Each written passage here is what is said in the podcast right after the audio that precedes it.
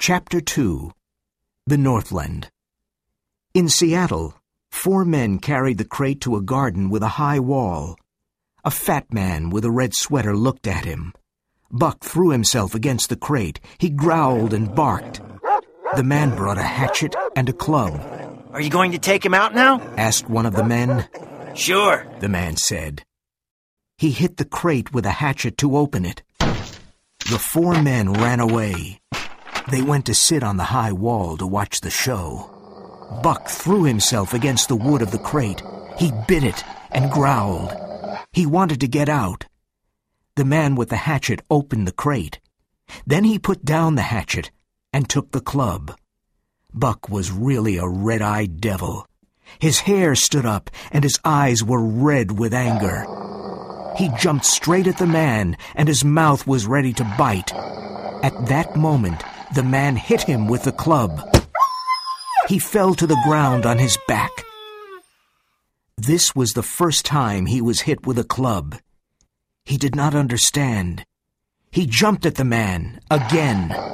And again the man hit him with the club. He fell to the ground again. This time Buck knew that it was the club, but his anger was so great that he did not stop. He jumped at the man a dozen times, and a dozen times the club hit him. There was blood on his nose, mouth, and ears. Then the man hit him very hard on the nose. The pain was terrible.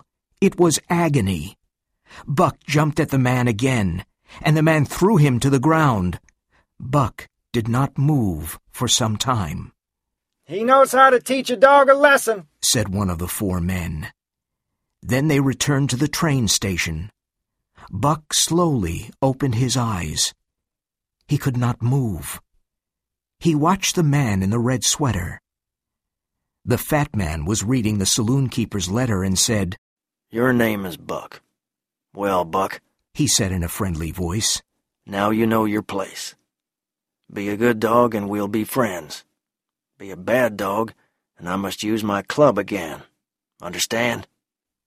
As he spoke, he touched Buck's head. Buck was angry inside, but he did not move. When the man brought him water and meat, Buck drank and ate. He learned that a man with a club was stronger than him. He never forgot it. Life was now fiercer. Each day, other dogs came. The man in the red sweater hit many dogs. Buck understood that a dog must obey a man with a club. He was a master. One dog did not obey, and he was killed. Men often came to talk to the man in the red sweater. When they paid money, the men took one or more of the dogs.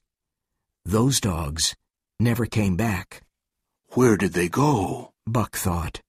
He was afraid of the future.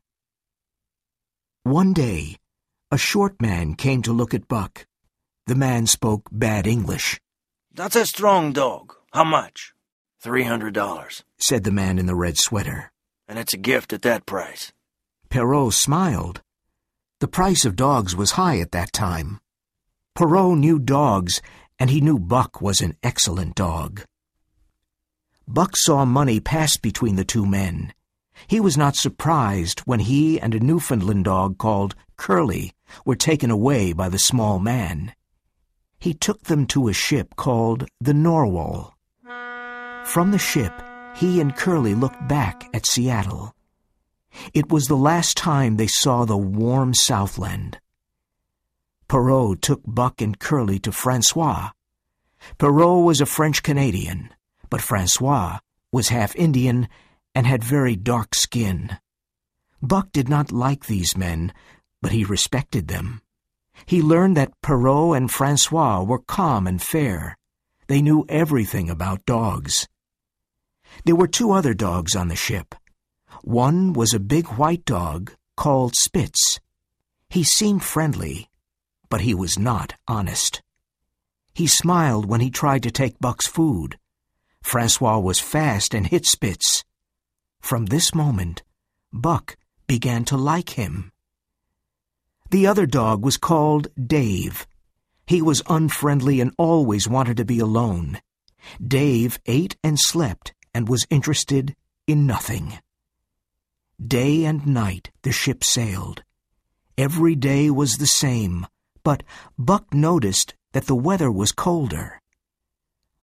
Finally, one morning the Narwhal's engine stopped. Buck and the other dogs were excited. Something was happening. Francois leashed the dogs and took them outside. At the first step, Buck's feet went down into something white and soft. He jumped back. More of this white stuff was falling from the sky and fell on Buck. He shook himself, but more fell on him. He smelled it curiously, then tasted some on his tongue. It was like fire, and the next moment it disappeared. This confused him. He tried it again, with the same result. People looked at him and laughed. It was his first snow.